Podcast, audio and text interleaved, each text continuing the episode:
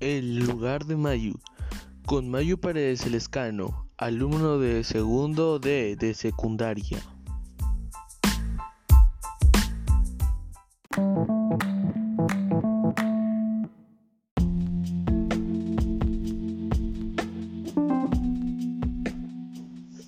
Hola, ¿qué tal a todos? Soy su amigo de siempre Mayu. Hoy en este podcast voy a contestar la pregunta de la tarea, cualidades del orador 1, de expresión oral.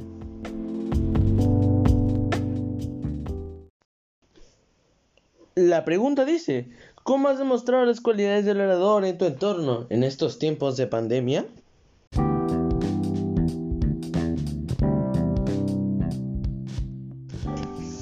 Ser consecuente.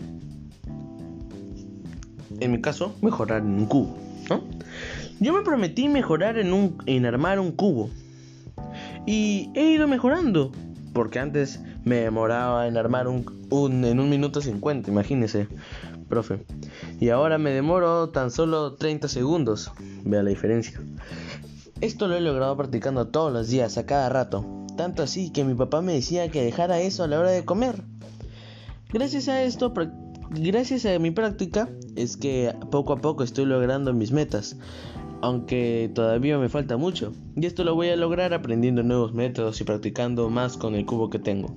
Esto me enseñó que para lograr mis, para lograr mis metas hay que ser perseverantes.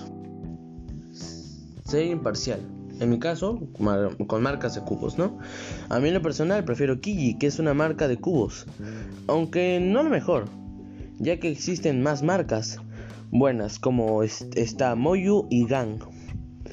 Es cierto que estas tres marcas son reconocidas mundialmente, pero aún así no se puede definir cuál de las tres es mejor. Lo mejor sería experimentar con cada una de las marcas para saber cuál es la mejor para cada persona. La mejor marca es la que más te gusta.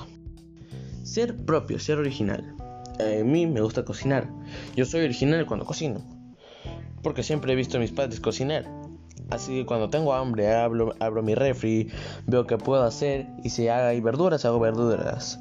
Si hay huevo hago con huevo y si hay pan hago con pan. Lo cocino y luego lo sigo haciendo lo mío, ¿no? Y si mi hermano quiere, también le preparo. Ser tolerante. Cuando me equivoco armando un cubo, ¿no? He aprendido a ser tolerante armando un cubo y me y cuando me equivoco y me frustro es terrible, ¿no? Porque la emoción de que estás a punto de lograrlo y que fallas es frustrante. Pero lo importante es saber cómo manejar la situación, ¿no? Ser autocrítico. Tocar batería, por ejemplo. Yo soy autocrítico, autocrítico cuando toco la batería. Y algo me sale mal o cuando se me salgo de tiempo. Lo único que me queda es seguir practicando para así lograr mis metas. Ser responsable. Soy responsable cuando hago mis quehaceres. Mi mamá me que mi mamá me manda. Cuando ayudo a mi hermano y cuando ayudo en mi casa. Y por último, pero no menos importante, ser consciente con mis juegos, ¿no? Cuando juego en mi play o en la computadora tengo que estar siempre consciente, siempre estar concentrado para no perder y comenzar de nuevo.